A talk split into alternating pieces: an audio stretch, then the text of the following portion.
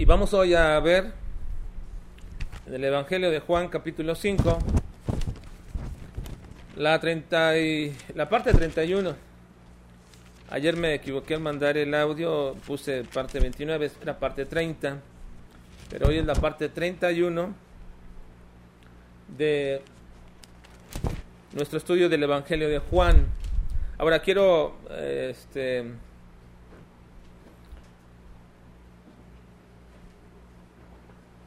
quiero anunciarles el, título de nuestro de nuestra meditación esta mañana. Una obra exclusiva del Padre que también hace el Hijo o el Hijo hace. Una obra exclusiva del Padre que también el Hijo hace. ¿cuál es? bueno dar vida a los muertos. Hemos estado hablando acerca de la labor el trabajo que el Padre y el Hijo hacen ¿Y por qué tendrían ellos que trabajar o por qué tendrían ellos que hacer algo? ¿Por qué tendrían que hacer todo esto si no ocupan nada, si no necesitan absolutamente nada? ¿Cómo es que ellos podrían tener el trabajo? Bueno, hemos dicho también que la labor, la razón por la cual Cristo dijo que el Padre trabajaba y él también, eran básicamente para hacer patente y dejar claro que se reconociera cuáles eran las obras exclusivas de Dios. Bueno, antes de introducirme con todo ello, quiero leer con ustedes, o que me acompañen por favor, a leer versículo 21. Juan capítulo 5, versículo 21, por favor.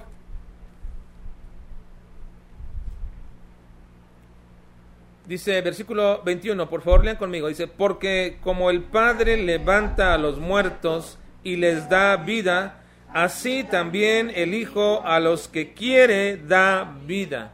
Miren una vez más. Porque como el Padre levanta a los muertos y les da vida, así también el Hijo a los que quiere da vida.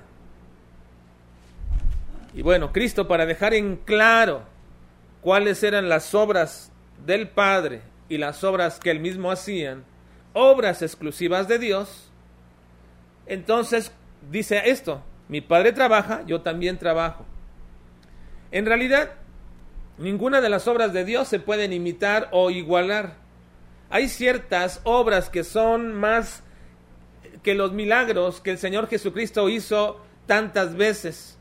Hay obras de las cuales Cristo dijo que se maravillarían cuando las vieran. Ahora, antes de decirle a qué obra se refería Cristo cuando dijo, estas se van a maravillar cuando yo las haga, déjeme decirle que una de las cosas que hace el diablo con la gente es confundirla respecto a las acciones que Dios hace y que Él también hace.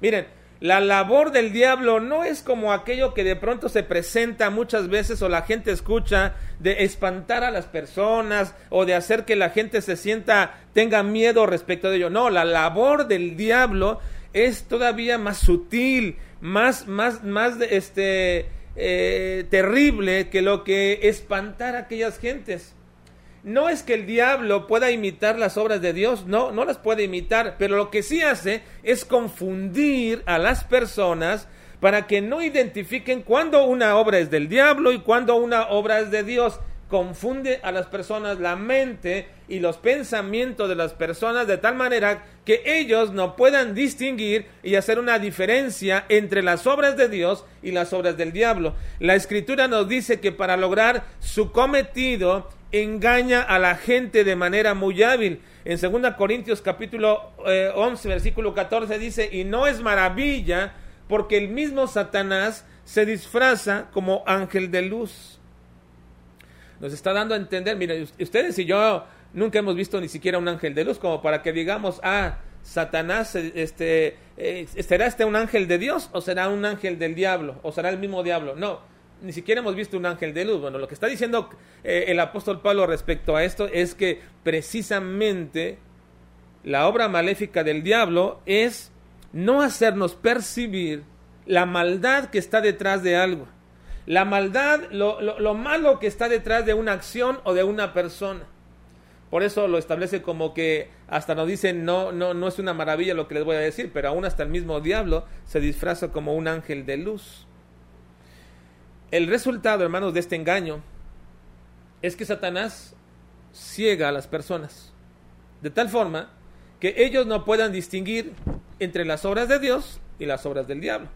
En 2 Corintios 4:4 dice, en los cuales el Dios de este siglo, así le llama el apóstol Pablo, el Dios de este siglo cegó el entendimiento de los incrédulos para que no les resplandezca la luz del Evangelio de la gloria de Cristo, el cual es la imagen de Dios. Así que entonces, fíjense hermanos, por favor, que las obras del diablo no son la de espantar a las personas o de presentarles lo terrorífico para que ellos se espanten y se alejen de él. No, más bien es engañar a las personas con aparentes obras correctas, adecuadas, pero que detrás de ello existe toda una maldad y todo un propósito de alejarlos del Señor, de tal manera que no le resplandezca la luz del Evangelio. Una vez que la gente está impedida para ver a Dios y sus obras, es muy fácil, es muy fácil que las personas le adjudiquen las obras del diablo como si fueran divinas. A pesar de que son perfectamente distinguibles. A pesar de que para mí y para ti que nos ha resplandecido ya el Evangelio del Señor y que tenemos una nueva visión y que, que ha sido quitada de nosotros la ceguera y las vendas, para nosotros son tan distinguibles las obras de Dios y las obras del diablo. Eso espero que sean para muchos, porque si no, tú no puedes distinguir atrás de ciertas cosas. Tú no puedes distinguir ciertas cosas atrás de ello, maléficas, malvadas, y que te llevan a un alejamiento de Dios, entonces tendrías que escudriñar si realmente, si realmente ha sido quitada de ti la ceguera. Yo todavía no puedo entender ni no puedo comprender cómo es que hay creyentes que a lo malo, bueno, creyentes entre comillas, que a lo malo, a lo malo le dicen bueno, y dicen, bueno, ¿qué tiene de malo todo esto? ¿Qué tiene, malo, ¿Qué tiene de malo aquello? Y miren, es tan sutil cada cosa de pronto, de pronto permitimos que nuestros hijos practiquen y hagan cosas que son del mundo y que le van a perfilar a una vida mundana. Hasta los promovemos de alguna manera para que así sea. Eso es, a veces no entiendo, no comprendo cómo creyentes los van perfilando hacia una vida mundana en sus vidas y no pueden ver detrás de todo ello lo que está perfilándose en sus vidas. Eso no lo puedo entender de los creyentes, pero sí lo puedo entender de los incrédulos, porque ellos están ciegos. Y la Biblia dice que hay gente que a lo bueno le llama malo. Miren, Isaías 5:20 dice, hay de los que a lo malo dicen bueno y a lo bueno malo, que hacen de la luz tinieblas y de las tinieblas luz, que ponen lo amargo por dulce y lo dulce por amargo. Lo entiendo de gente incrédula. Lo que no entiendo es aquellos que se dicen creyentes que no alcancen a distinguir todo lo malo que está de todo aquello atrás, que practican, hacen, incluso le llaman hasta bueno. No, eso no lo entiendo. No entiendo cómo creyentes pueden decir que el aborto es bueno. No entiendo cómo creyentes pueden decir que el tener, que cada quien tenga lo que quiera, que si quieren este eh, si mis hijos o mis hijas o cualquier persona quiere tener el sexo que quiera o denominarse como quiera, que lo hagan. ¿Qué de malo tiene? No puedo entender eso. Yo no, obviamente no voy a, no voy a poder eh, eh, impedir o controlar tales circunstancias, pero no puedo entender cómo creyentes no pueden declarar que las prácticas de sus hijos son pecaminosas. No puedo entender cómo, cómo no puede un hombre o una mujer declarar que lo que su esposo o esposa hacen es pecaminoso. No lo puedo entender. ¿Por qué? Porque el creyente le ha sido quitada la venda, le ha sido quitada la ceguera y tiene que distinguir perfectamente lo que son las obras de Dios y las obras del diablo. Ahora, esa es la condición lamentable de nuestros días. Nuestros gobiernos y nuestros representantes están estableciendo sistemáticamente esa clase de cultura y de moralidad ambigua. Y la están tergiversando. Y va a llegar el momento en que los que tenemos al Espíritu de Dios, quien nos guía a toda la verdad, tengamos que condenar tales acciones de manera pública y declararlas como pecaminosas. Y cuando lo hagamos, y lo hacemos de hecho, digo, pero llegará el día que cuando esto llegue a perfilarse como algo problemático y malo para la sociedad, entonces seremos perseguidos por todos ellos. Ahora, ese es un problema grave. Por eso es que precisamente tenemos que aprender a distinguir perfectamente las obras de Dios. ¿Cuáles son las obras de Dios? Volvamos a nuestro texto y veamos una obra de Dios que es perfectamente distinguible y única. Ya lo leímos, pero una vez más, por favor. Dice versículo 21. Una vez más. Porque como el Padre levanta a los muertos y les da vida eterna y les da vida, así también el Hijo a los que quiere da vida. Ahora no olviden que Jesucristo viene hablando acerca de la labor del Padre y del Hijo. Y dice el versículo 19, de cierto, de cierto os digo, no puede el Hijo hacer nada por sí mismo, sino lo que ve hacer al Padre, porque todo lo que el Padre hace, también lo hace el Hijo igualmente. El Hijo es igual al Padre. Si alguien estaba pensando que Jesucristo no declaraba abiertamente que Él era Dios, bueno, aquí está claro, lo dice tan claramente, lo que el Padre hace, yo también lo hago. No, no está compitiendo con el Padre, está diciendo claramente quién es Él. Soy hijo del Padre porque tenemos la misma sustancia. Y soy Dios mismo porque lo que el Padre hace, sus obras divinas, también las hago yo. Y las hago porque el Padre ama al Hijo y le muestra todas las cosas que él hace y mayores obras que ésta les mostrará, de modo que vosotros os maravilléis.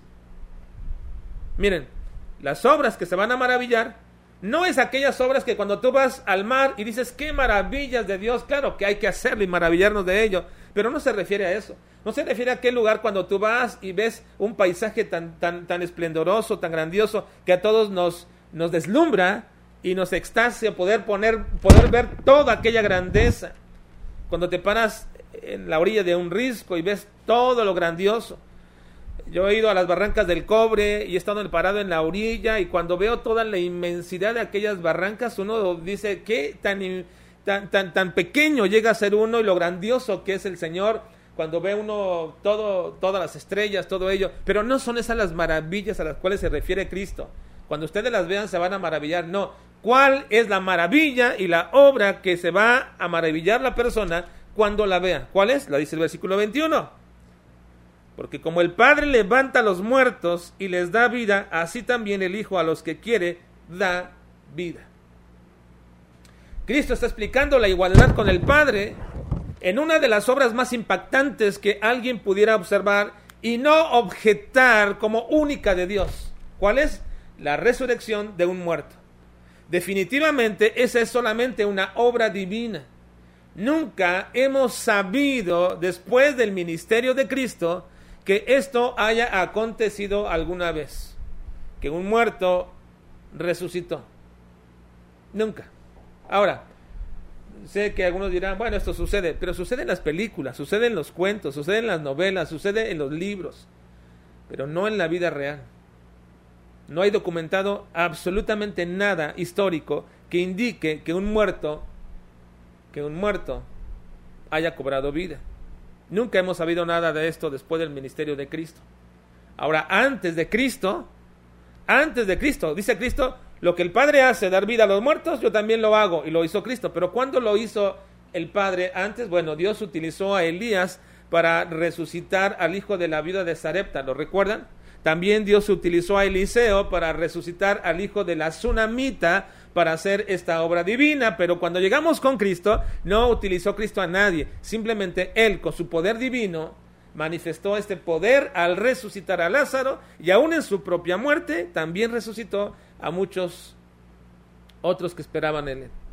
Pero miren, lo que yo creo que Cristo dice no se refiere, no se refiere a la resurrección física de una persona. Lo que yo creo que aquí se refiere Cristo y lo que es su propósito de nuestro Señor Jesucristo es declarar que este poder no es meramente la resurrección de los muertos físicos, sino es el poder de dar vida a los muertos espirituales esta es una verdadera obra divina que todos podríamos observar y la hemos observado en nuestras vidas.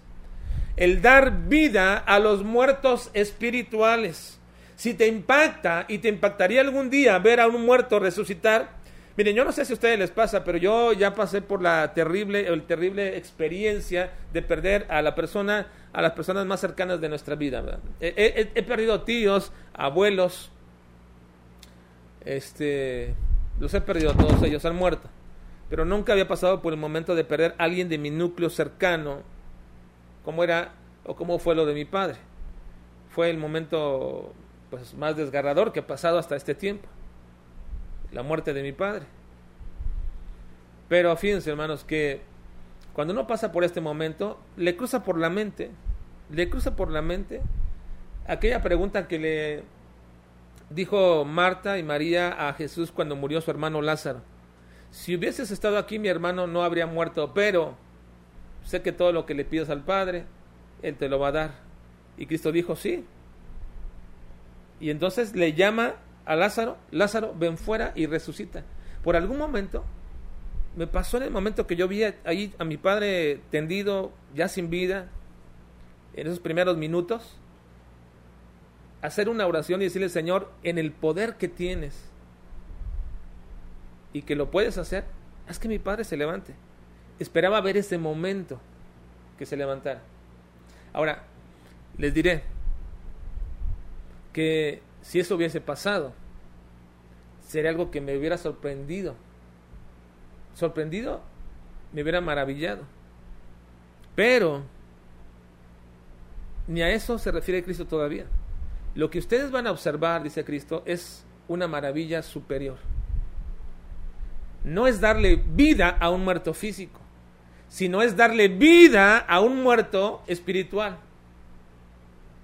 Así que entonces, Cristo siempre habló de la necesidad que la gente comprendiera, que la gente comprendiera y entendiera que estaban muertos espiritualmente y que Él era la fuente única de vida para esos muertos espirituales. Eso le dijo a la mujer samaritana, lo recuerdan en Juan 4:14. Dice, mas el que bebiere, le dijo a la mujer, mas el que bebiere del agua que yo le daré, no tendrá sed jamás sino que el agua que yo le daré será en él una fuente de agua que salte para vida eterna. Vida eterna. Ahora, Cristo le dijo también a aquellos hombres que lo seguían, trabajad no por la comida que perece, sino por la comida que a vida eterna permanece, la cual el Hijo del Hombre os dará, porque a este señaló Dios el Padre.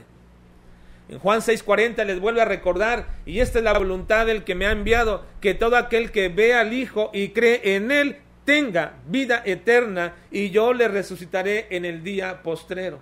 Vean que la realidad de la muerte espiritual se combate con la realidad de la vida eterna, y esa vida eterna solamente y únicamente y exclusivamente está en el Hijo, porque esa es una obra exclusiva del Padre que le ha dado al Hijo para hacer.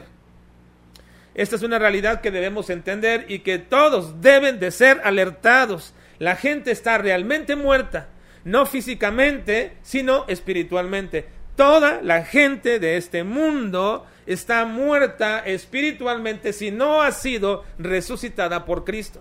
Cristo no hubiera venido a este mundo si nosotros no hubiésemos estado muertos espiritualmente? ¿Cuál sería la razón de Cristo venir a este mundo si la gente no hubiese estado muerta espiritualmente? Cristo no vino a esta tierra para imponer una religión o para enseñarnos una moralidad superior. De ninguna manera. Todo eso era superior en Cristo, por supuesto, pero no vino a ello. Cristo vino como una razón secundaria después de, poder, de, la primaria fue obedecer la voluntad del Padre y llamarla, pero la razón ligada a esta voluntad del Padre es que Él viniera para resucitar a los muertos espirituales. ¿Y quiénes son los muertos espirituales? Bueno, les diré que todos los, toda la gente de este mundo está muerta espiritualmente. Y aunque la gente lo ignore y no lo sepan, y te digo, amigo o amiga que estás aquí escuchándonos, y quizás escuches esto más adelante, pero aunque tú no lo sepas y lo ignores, estás muerta espiritualmente. No estás medio muerto, ni estás medio vivo. Estás muerto completamente espiritual. Puedes ser un religioso, pero estás muerto espiritual. Espiritualmente estás muerto.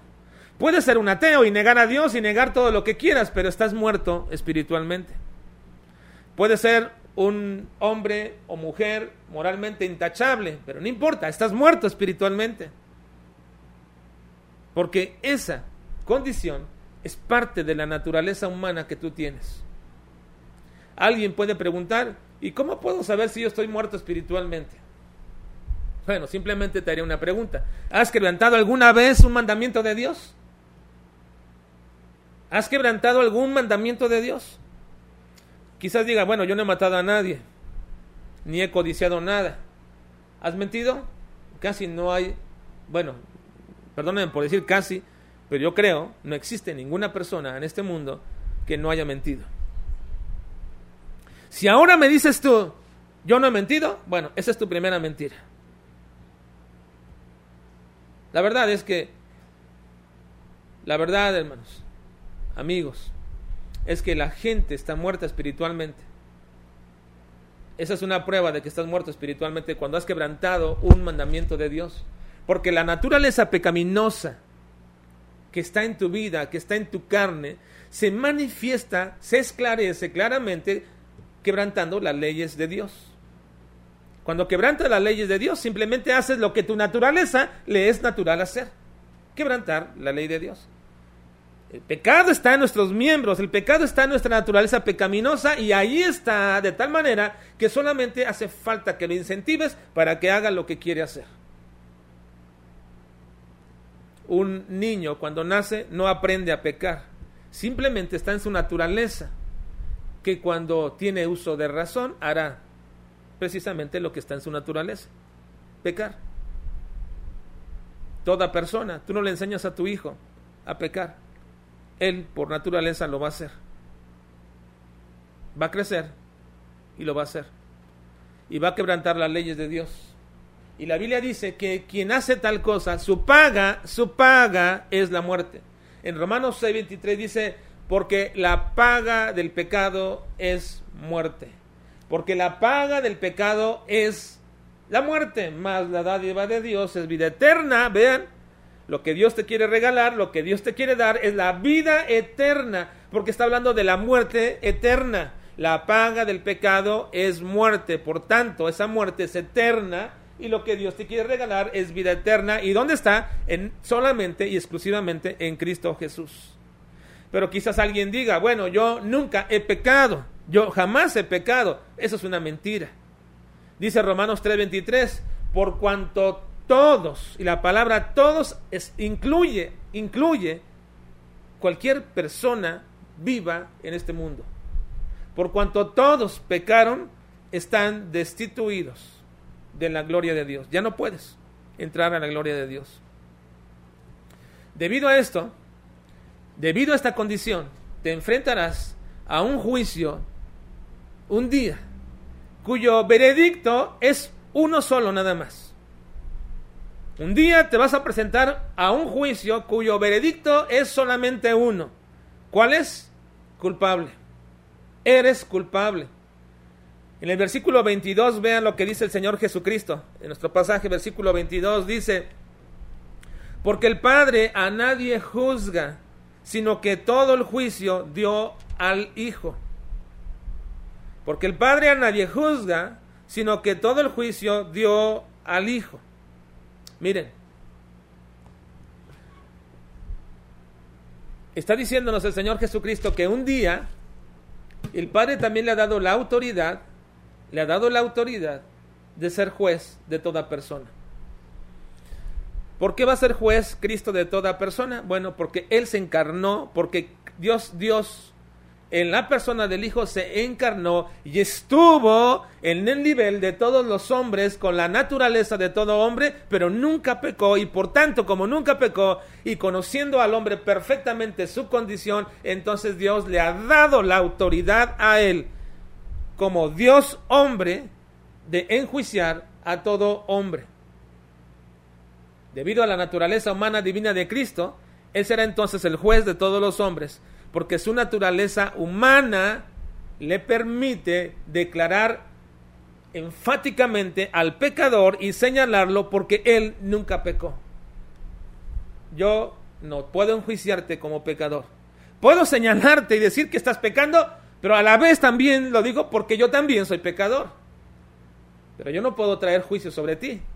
El único que puede traer juicio sobre ti es aquel que, siendo hombre, nunca pecó. En su perfección humana, jamás cometió pecado. Ahora, un día, todos estarán, todos los muertos, todos los muertos físicamente y todos los muertos espiritualmente estarán delante de Cristo como su juez para recibir juicio y muerte eterna.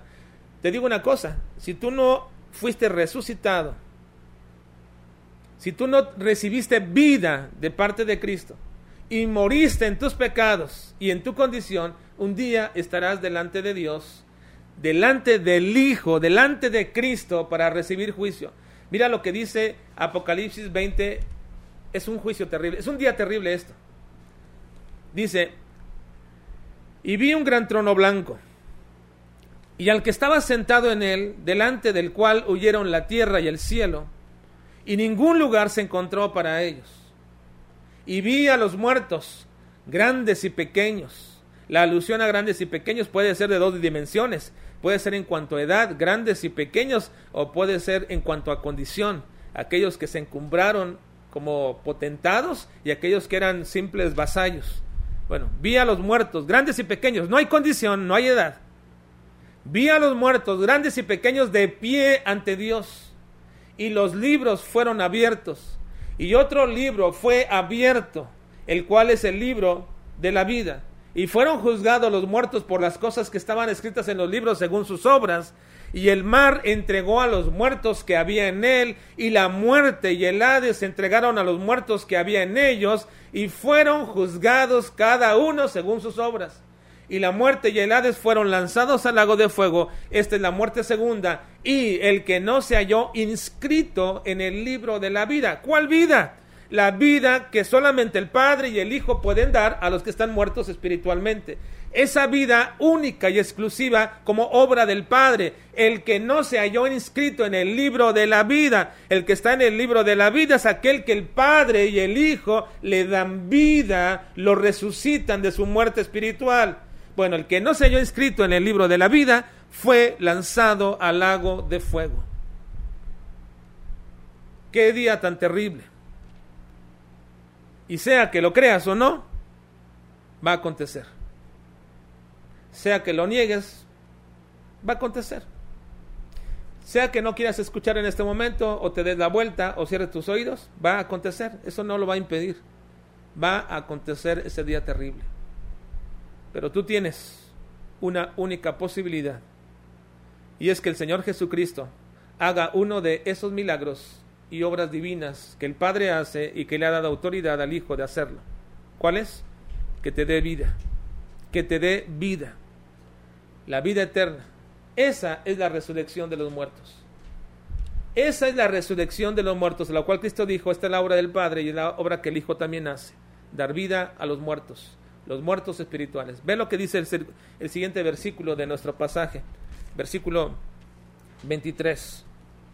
Bueno, 23 dice, para que todos honren al Hijo como honran al Padre.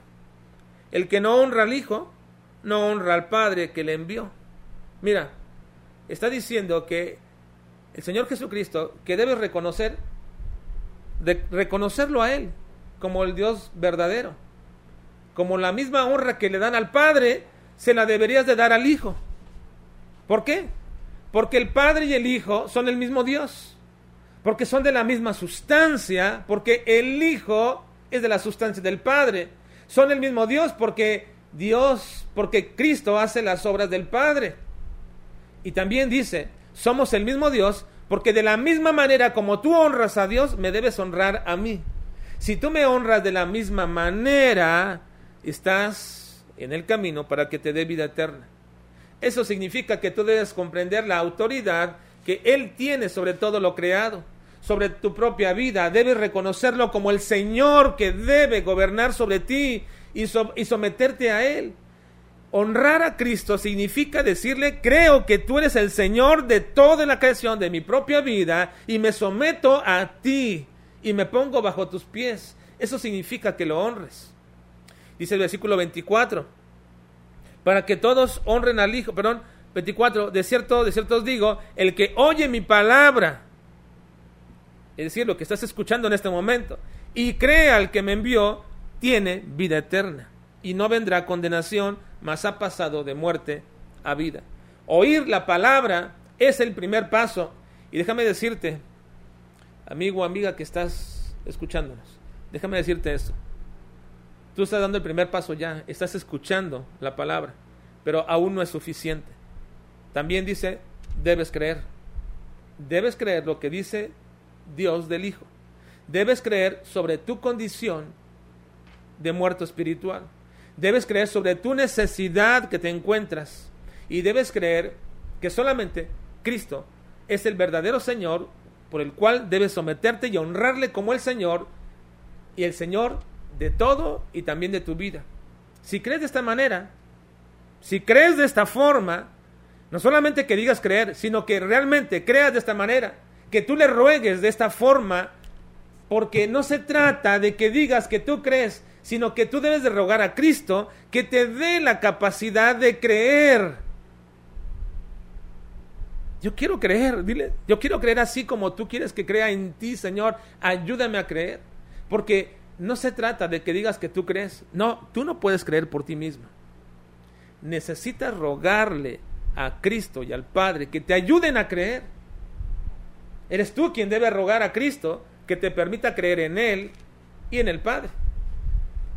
Y luego dice el versículo 21, ve nuevamente, el versículo 21 dice,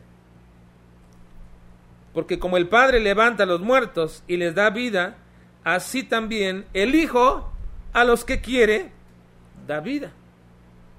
No depende del que corre, no depende del que quiere, dice el apóstol Pablo, sino de Dios, de Dios, de quien tiene misericordia. Así que Dios es el misericordioso y tú tienes que rogarle a Él que te dé la oportunidad de arrepentirte, que te dé la oportunidad de ser su hijo, que te dé la bendición de tener esa vida eterna. Tú le tienes que rogar y decirle, Señor, no puedo creer de esta manera, ayúdame a creer. Quiero arrepentirme. Ve lo que dice los últimos versículos de nuestro pasaje de esta mañana. Dice versículo 25, de cierto, de cierto os digo, viene la hora y ahora es cuando los muertos oirán la voz del Hijo de Dios y los que la oyeren vivirán. Porque como el Padre tiene vida en sí mismo, así también ha dado al Hijo el tener vida en sí mismo. Así que Cristo está diciendo que hoy es el día. Si tú has escuchado y estás escuchando esto, hoy es el día. El día en que podrías ver una de las obras divinas más maravillosas que jamás podrás experimentar en toda tu vida. Pasar de tu muerte espiritual a una vida eterna, a una vida diferente de la que hoy tienes, a una vida incomprensible para los que te rodean, a una vida que tú nunca te habrás imaginado, y esa es la vida eterna. Solo tienes que rogar y pedir al Señor esa posibilidad en tu vida. Humíllate, reconoce tu pecado y tu rebeldía en contra de Dios reconoce que estás muerto espiritualmente para que entonces ruegues que Él te dé vida, porque el Hijo tiene y es la única posibilidad y es la única fuente de la vida eterna. Si tú, te, si tú le ruegas y te humillas delante del Señor, Él te dará esa vida eterna. Vamos a orar, por favor. Padre, quiero suplicarte en esta